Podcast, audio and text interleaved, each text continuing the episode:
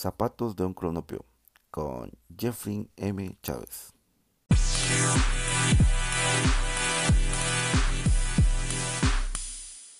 Zapatos de un cronopio, episodio 1.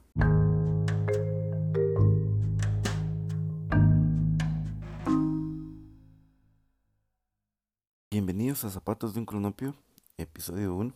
En este hablaremos sobre la actualidad mundial, sobre la actualidad de Guatemala, las principales noticias económicas, eh, políticas, sociales, ambientales, culturales y deportivas que suceden. Y en cada episodio nos encontraremos con un tema al que vamos a abordar de manera amplia.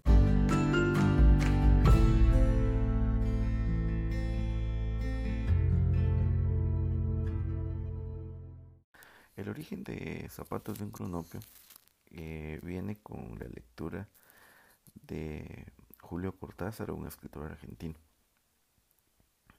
Julio Cortázar en, el principio de su, de su obra, de esa obra, narra cómo en un mundo él cree que lo habitan cronopios, fama y esperanza. Pues los cronopios son aquellos seres ingenuos, idealistas, sensibles y desordenados, pero a la vez son seres muy convencionales. La contracara de los cronopios son los seres llamados famas. Estos son rígidos y sentenciosos. Por último, en el mundo surrealista que describe Cortázar están las esperanzas.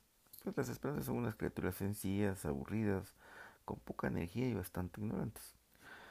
Pues al leer este libro, pues me quedé con, la, con el concepto de que los cronopios eh, son aquellos seres que, de repente queremos ser, pero que a veces nos dan miedo. Y a veces lo somos sin, y no queremos aceptar. Y pues los, el, el, la palabra antepuesta zapatos pues significa o le quise dar el significado de que un día andaba, fui a la universidad y como mi familia era de escasos recursos, eh, iba con mis zapatos rotos y me imaginé que, que los cronopios pues serían de ese tipo. Eh, si calzaran, calzarían con zapatos rotos, no por, por, por ser rotos y viejos, pues iban a ser sucios, pero sí si van a estar en malas condiciones. Entonces de ahí deriva el, título de, este podcast, que también es un es un es un significado que, que quiero que trascienda como gente que piense de, de manera distinta, de que trate de enterarse de todo lo que sucede alrededor, de que no descanse en trabajar por lo que cree, que se sacrifique, que trabaje fuerte, que piense que no hay límites para, para los cronopios. De ahí vienen zapatos de un cronopio.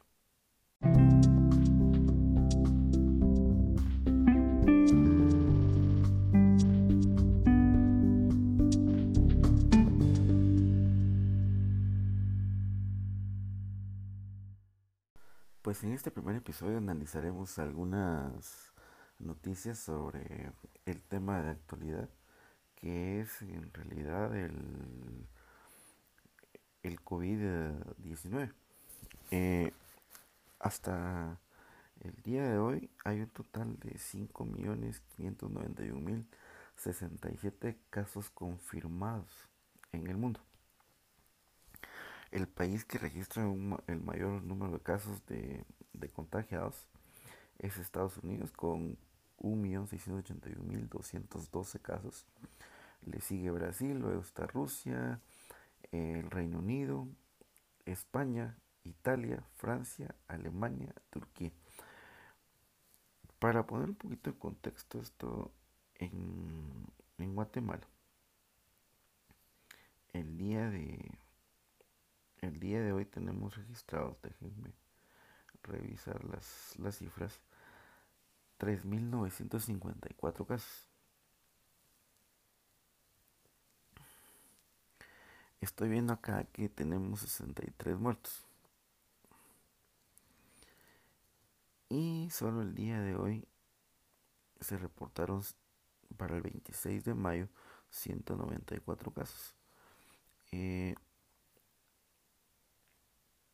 el día de ayer fueron 336, antes 370 el 24, el 23 311, el 22 231 casos.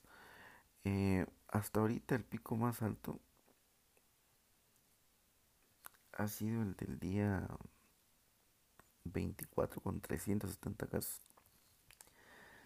Y veo que la curva pues está increciendo.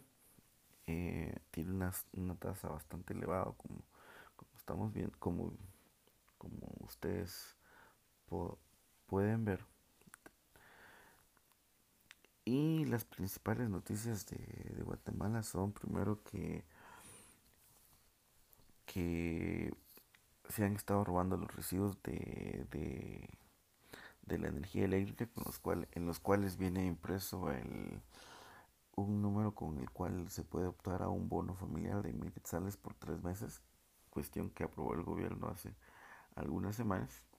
Eh, por su parte, Soy 502 informa que eh, médicos del Hospital General denuncian un colapso total.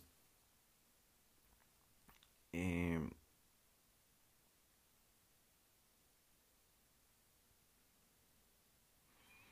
anuncian que no hay personal y que esto es grave, ¿no? Eh, en las noticias del mundo, pues hoy despertamos, bueno, ayer en la noche nos acostamos sabiendo que el presidente de Costa Rica, bueno, el, el país entero eh, aprobó ser el país número 29 y el primero de Centroamérica en declarar el matrimonio igualitario. En cuestión en cuestiones de derechos humanos, pues eh, hoy las personas se pueden casar con, con, personas de su mismo sexo en Costa Rica y es de gran importancia, puesto que eh, pues para cuestiones legales, pues hoy, hoy en Costa Rica ya es permitido. Leí algún, algún alguno de los de las personas que sigo en Twitter, no recuerdo quién, que decía eh, a cuántos años estaremos, cuántos años estaremos retrasados desde de, de Costa Rica. ¿Cuántos años Guatemala está retrasada en comparación a Costa Rica? En realidad yo diría que, que muchos. Eh, creo que aquí las Aquí la clave es de que Costa Rica es un país más pequeño, menos rural, con menos pluralidad y que en ese sentido pues cuando cuando se tratan estos temas son un poquito más abiertos de mente. Yo no tengo los datos ahorita pero sería muy bonito eh, para el contexto analizar cuánta, cuánta gente profesa las religiones cristianas en Guatemala y cuántas en Costa Rica. Estoy muy seguro que en Costa Rica son mucho menos. Guatemala tiene como característica ser muy cristiano. Tal es así que hay muchas leyes que, que mm, quieren aprobarse aquí, por ejemplo la pena de muerte. Cuando en otro, en Costa Rica, por ejemplo, sería impensable oír sobre eso. El, gasto en, en cuestión del ejército. Guatemala gasta una gran porción de su PIB en, mantener un, un, ejército que, en mi opinión, pues no, no proporciona los mismos réditos que, que la inversión que estamos haciendo en Costa Rica pues ni siquiera hay ejército, solo una guardia civil, que aunque gasta casi el mismo presupuesto en porcentaje, eh, tiene mucho más tiene mucho más mucho más beneficios dentro de su sociedad aunque esos son temas que eh, a lo largo de, de este podcast pues estaremos abordando de manera de manera asidua eh, quiero también leer otras noticias que me interesaron mucho sobre sobre Guatemala esta esta tarde primero que había una niña de tres años que precisamente se recuperó del COVID-19 y que volvió a casa, esto en Sololá. Eh, también se destaca que el director de la PNC contrató a su hermano en la Policía Nacional Civil. Es una es un hermano de Ervin Mayen, quien es el director general. Eh, también que cierran partes, áreas por contagio de médicos y enfermeras en el en el IX de la zona 9.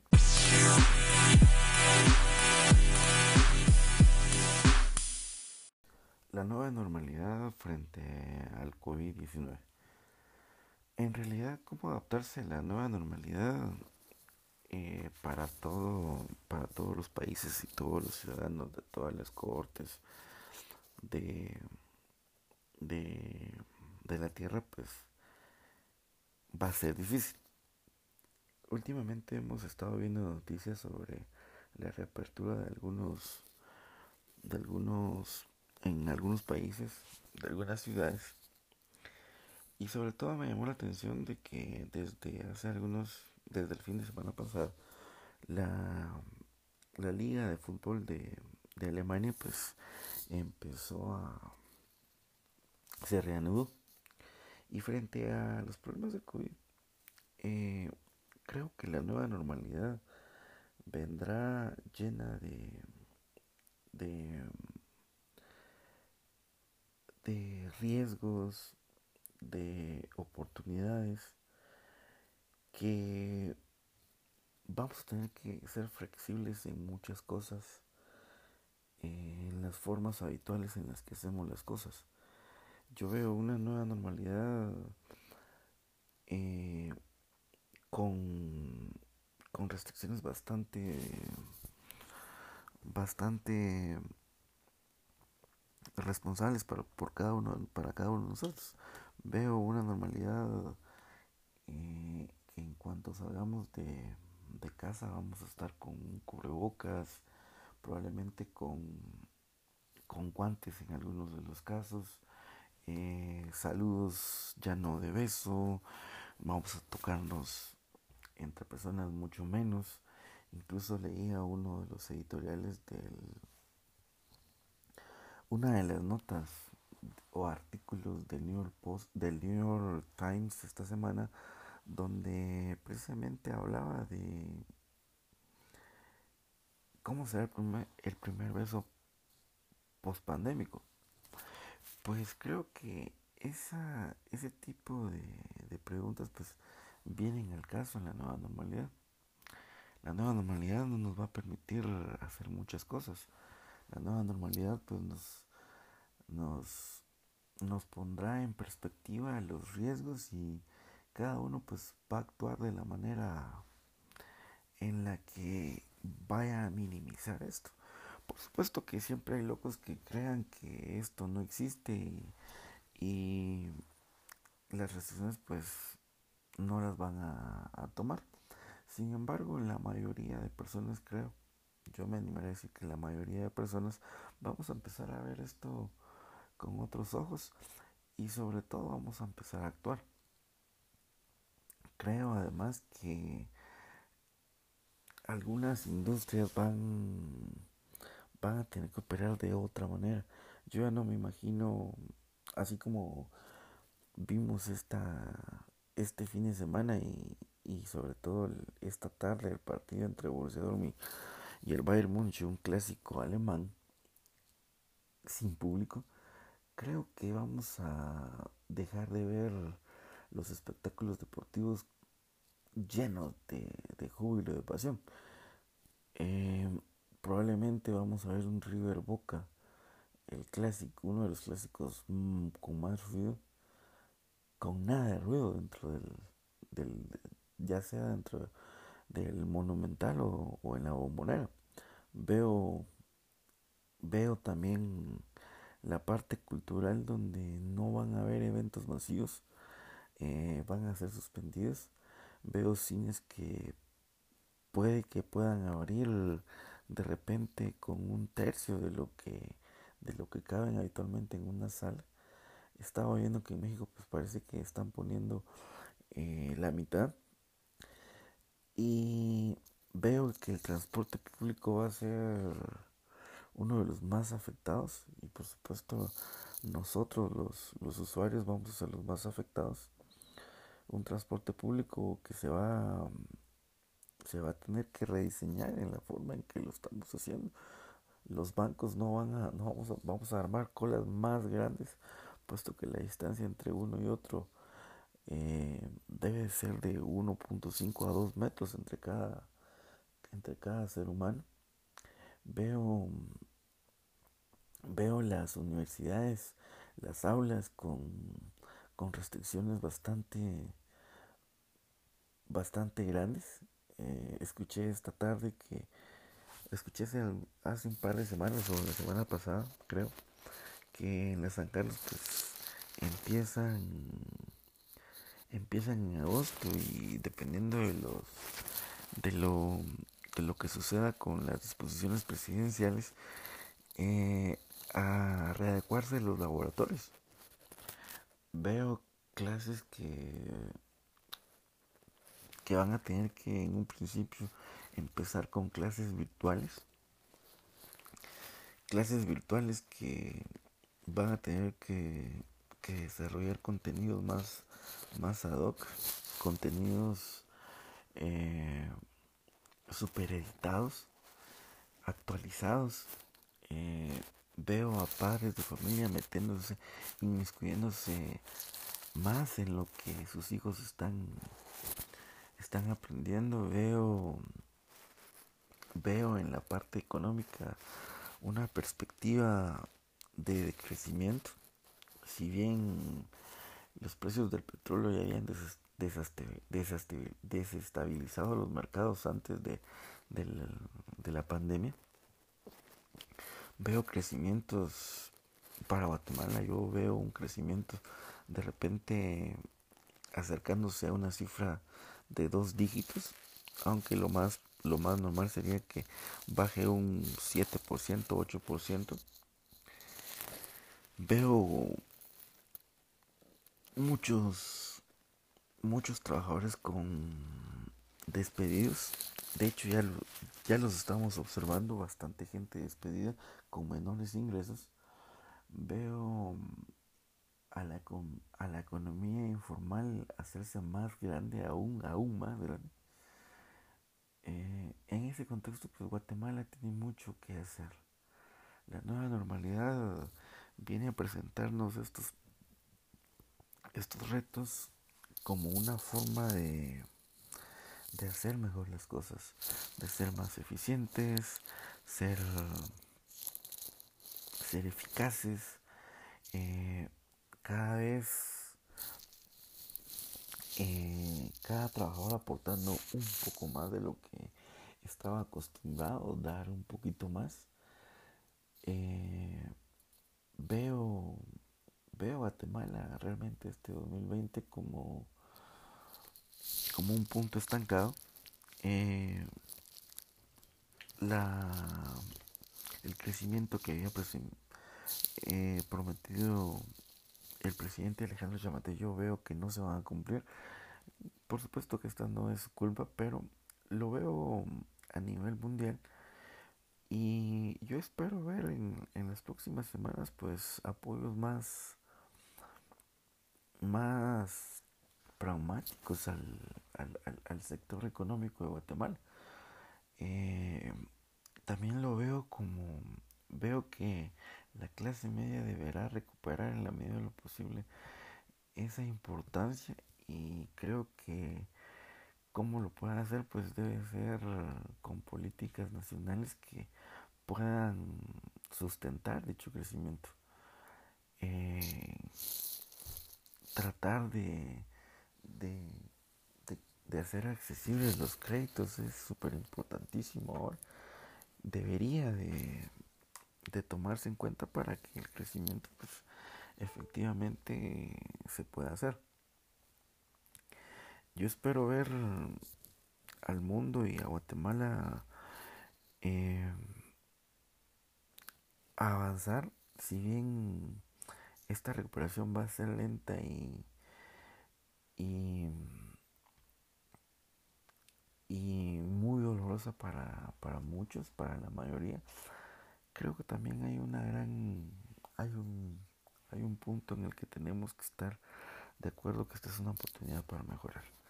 Si en estos momentos no nos adaptamos, si en estos momentos las empresas que ustedes dirigen, las empresas en las que ustedes laboran, los establecimientos en los que ustedes están, no hacen algo para cambiar esta nueva forma de comunicación, esta nueva forma de, entendimiento entre pares, entre empresas, entre entes.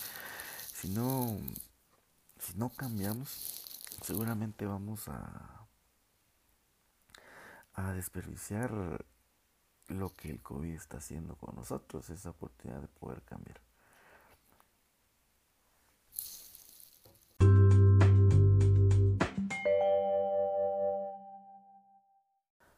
Celebro y me canto a mí mismo.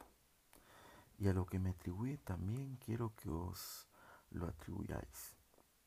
Pues cada átomo me pertenece, también os pertenece a vosotros Vago e invito a vagar a mi alma.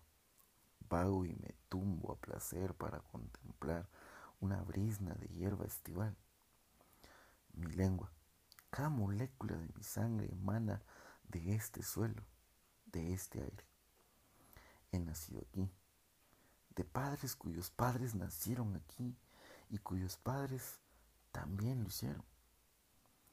A los 37 años de edad, en perfecta salud, comienzo a cantar, deseando hacerlo hasta la muerte. Que se caen los credos y las escuelas, que retrocedan un momento conscientes de lo que son, más sin olvidarlos nunca. Me brindo al bien y al mal.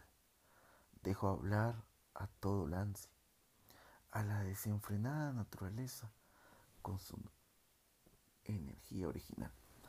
Bien, este es un es un poema de Walt Whitman, canto a mí mismo. Trataré de, de recitarles un poema cada, en, cada, en, cada, en cada episodio. Y luego de ello, pues también les haré una recomendación sobre, sobre uno u otro libro. En esta ocasión quiero, quiero recomendarles, yo me prometí que cuando tenga hijos, espero que a Paula, yo pueda recitarle uno, leerle este libro durante las noches de Esquila Brown. Se llama Caminar. Eh, también quiero, quiero poner lo que eh, uno de los poemas que, que ella escribe y se llama Guatemala. Guatemala 1981.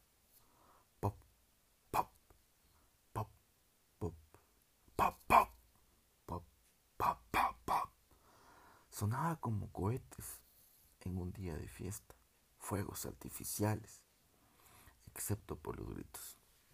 Pues bien, este es, uno, es un libro que recientemente empecé a, a leer por recomendación de Felipe, el dueño de Sofos. Y precisamente Felipe fue quien tradujo el libro de Esquila y se trata nada más que un libro de poemas que datan de la guerra de la guerra en Guatemala. De hecho, eh, el, el, libro está dedicado a la memoria de las más de 200.000 personas que fueron muertas o desaparecidas en Guatemala entre 1960 y 1996. Que sean recordadas siempre. Eh, Brown pues tiene una maestría en Bellas Artes, es escritora para niños y jóvenes adultos del Vermont College of Fine Arts y es la autora del, de la novela histórica en verso To, to Stay Alive, Marianne Graves and the Tragic Journey y creció en Kentucky y en Tennessee y vive ahora en Indiana con su familia. Pues este es un libro fácil de leer, eh, tiene un montón de recuerdos de Guatemala. Cada uno de sus poemas, cada uno de las, una de las estrofas que, que tiene el libro, por demás está decirles que alimenta el alma. Bien, esa es nuestra recomendación para este episodio y espero que puedan leer con mucho ahínco a Esquila Brown.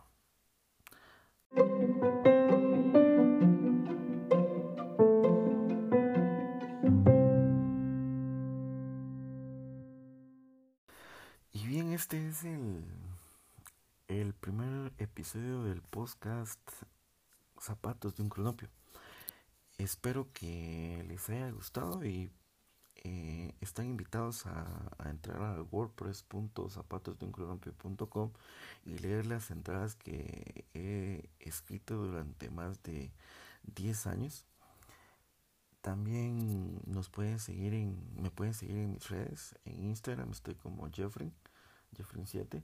En Twitter estoy como Jeffrey y en Facebook también estoy como Joffrey. Y también si en algún momento quieren reírse, también estoy en TikTok. Solo búsquenme como Joffrey. Gracias por, por, su, por su audiencia. Esperamos, espero estar publicando este podcast por lo menos una vez a la semana.